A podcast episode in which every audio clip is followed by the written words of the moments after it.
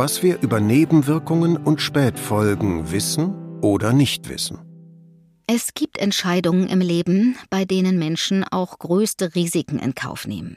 Wenn es beispielsweise um eine Therapie gegen eine Krebserkrankung geht, werden viele Betroffene angesichts besserer Überlebenschancen bereit sein, ein hohes Risiko schwerer Nebenwirkungen einzugehen. Ähnlich ist es auch bei Operationen. Jede Operation hat ein Risiko. Je schwerer die Operation, desto größer das Risiko.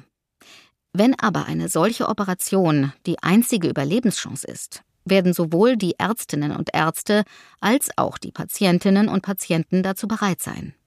Die meisten zumindest. Bei einer Impfung liegt der Fall anders. Denn der Impfling ist meist nicht krank, sondern ein völlig gesunder Mensch. Dieser Mensch will sich vor etwas schützen und er soll seine Mitmenschen dabei mitschützen. Aber er wird dafür weit, weit weniger Risiko in Kauf nehmen als etwa bei einer Krebsoperation. Deshalb werden bei Impfungen auch besonders strenge Maßstäbe bezüglich des Nutzens der Impfung und der Risiken angelegt. Und da in Deutschland Impfungen freiwillig sind, mit einigen Ausnahmen bei der Masernimpfung, kann jede oder jeder selbst entscheiden, wie hoch man den Nutzen einer Impfung einschätzt und wie hoch das Risiko. Je besser die Informationen sind, die für diese Entscheidung zur Verfügung stehen, desto fundierter kann diese Entscheidung auch ausfallen. Nebenwirkungen. Bei den klassischen Impfungen wie zum Beispiel Tetanus oder Masern sind alle Risiken und Nebenwirkungen bis auf die zweite Stelle hinterm Komma bekannt. Viele Millionen oder gar Milliarden von Menschen haben die jeweilige Impfung schon bekommen. Was immer dabei passieren kann, ist statistisch gesichert. Beispiel Masern. Etwa zwei von 100.000 Geimpften werden schwere Nebenwirkungen erleiden. Das ist ein Risiko, und zwar eins von 0,002 Prozent. Auf der anderen Seite der Überlegung steht ein ebenso statistisch gesichertes Risiko, wenn man sich nicht impfen lässt. Etwa 100 von 100.000 Erkrankten sterben an Masern, 0,1 Prozent. Etwa 3000 bekommen eine Lungenentzündung, 3 Prozent.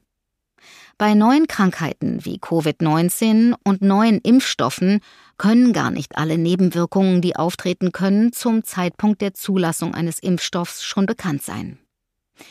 Das betrifft insbesondere extrem seltene Nebenwirkungen, da diese bei den Studien vor der Zulassung in der Regel nicht auftreten. An diesen sogenannten Phase 3 Studien nehmen ein paar tausend oder sogar zehntausend Freiwillige teil. Eine Nebenwirkung, die rein statistisch nur in einem von 50.000 Fällen auftritt, taucht deshalb vor der Zulassung vielleicht kein einziges Mal auf. Natürlich ändert sich die Lage nach der Zulassung. Denn dann wird der Impfstoff ja Hunderttausenden oder Millionen von Menschen gespritzt. Erst dann können überhaupt äußerst selten auftretende Komplikationen erkannt werden. 2009 gab es einen solchen Fall bei Impfungen gegen die Schweinegrippe.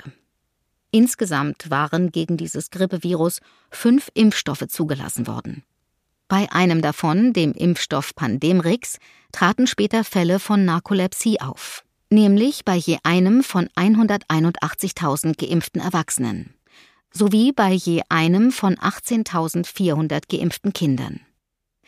Die Betroffenen leiden unter unkontrollierbaren Einschlafanfällen und häufigen Stürzen. Auch bei der Covid-19-Impfkampagne zeigt sich eine derartige Nebenwirkung.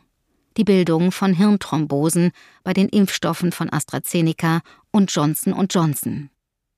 Es ist eine Nebenwirkung, die Stand Mai 2021 seltener als einmal pro 100.000 Geimpfter auftaucht, aber eine Nebenwirkung, die tödlich sein kann. In einer solchen Situation ist es wichtig, dass diese Fälle genau untersucht und so gut wie möglich vermieden werden. Deshalb werden gerade in den ersten Monaten nach einer Zulassung Impfstoffe sehr intensiv auf Nebenwirkungen hin beobachtet. Die Verantwortung dafür liegt in Deutschland beim Paul-Ehrlich-Institut, dem Bundesinstitut für Impfstoffe und biomedizinische Arzneimittel. Spätfolgen. Noch länger dauert die Beobachtung möglicher Spätfolgen. Denn natürlich kann man bei einer Impfung, die erst seit ein paar Monaten verabreicht wird, noch nicht wissen, ob und welche Spätfolgen nach ein paar Jahren auftauchen. Die Erfahrungen mit vielen Impfstoffen über viele Jahre haben gezeigt, dass die meisten schädlichen Auswirkungen einer Impfung bereits kurze Zeit nach der Impfung auftreten. Aber es gibt auch Ausnahmen. So kann es beispielsweise nach einigen Impfungen, unter anderem gegen Grippe und HPV, in sehr seltenen Fällen zu einer Nervenerkrankung namens Guillain-Barré-Syndrom kommen. Diese Krankheit kann allerdings auch auftreten, wenn man eine jener Infektionen erleidet, gegen die die Impfung schützen soll.